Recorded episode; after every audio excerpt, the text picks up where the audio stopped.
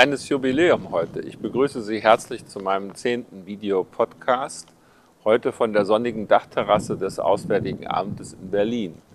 Mein Thema ist aber leider nicht so sonnig. Ich habe zu berichten von einer internationalen Konferenz über die Situation irakischer Flüchtlinge, zu der der Hochkommissar der Vereinten Nationen für Flüchtlinge nach Genf eingeladen hatte und wo ich die Bundesregierung vertreten habe in den letzten Tagen. Es geht dabei um eine tragische Entwicklung. Nach, dem, äh, nach der Vertreibung des irakischen Diktators Saddam Hussein waren zunächst Menschen zurückgekehrt, die in der Opposition waren, die ihm ausgewichen waren, sodass in den Jahren 2003 bis 2005 so etwa über 300.000 Menschen zurückgekehrt waren, voller Hoffnung in den Irak. Im letzten Jahr allerdings hat sich das angesichts der zunehmenden Gewalt und der fast bürgerkriegsähnlichen Entwicklung umgedreht. Heute haben wir schon vier Millionen Flüchtlinge im Irak und außerhalb des Iraks, die Hälfte davon sogenannte Binnenflüchtlinge, die andere Hälfte Flüchtlinge, die in die Nachbarländer, die arabischen, geflohen sind. Davon alleine über 1,2 Millionen Menschen nach Syrien und etwa 700.000 nach Jordanien. In Jordanien machen die Flüchtlinge inzwischen 15 Prozent der Bevölkerung aus.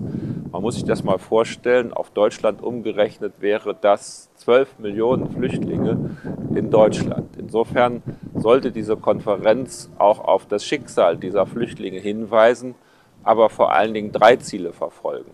Einmal geht es darum, nochmal die irakische Regierung in die Pflicht zu nehmen, wirklich alles zu tun, damit nicht noch mehr Menschen fliehen müssen und sie daran zu erinnern, dass dieses Land ja eigentlich reich ist, reich an Geschichte, an Ressourcen, auch an ausgebildeten Menschen und dass wirklich alles getan werden muss, damit ein Leben in diesem Land möglich ist.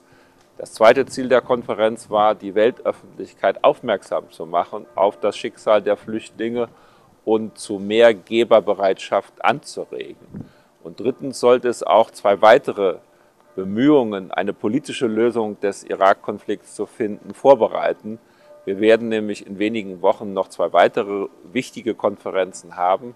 Am 3. Mai in Sharm el-Sheikh in Ägypten, wo es um den Irak Compact äh, gehen soll. Das heißt ein Entwicklungs- und Hilfsprogramm für den Irak.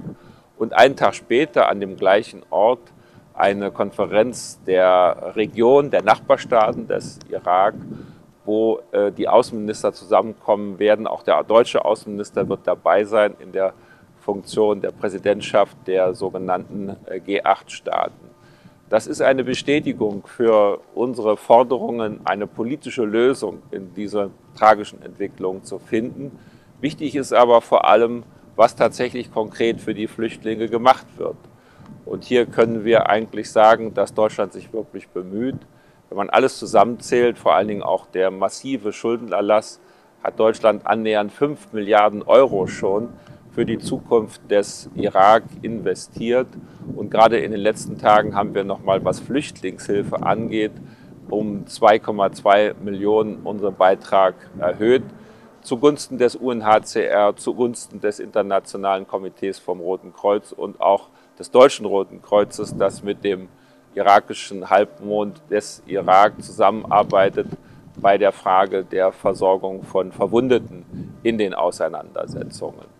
Abschließend will ich nur noch mal eine interessante Lernerfahrung hier äh, bezeugen. Am Anfang der Konferenz hat man Einzelschicksale gesehen. Da stand das Einzelschicksal von Flüchtlingen im Vordergrund.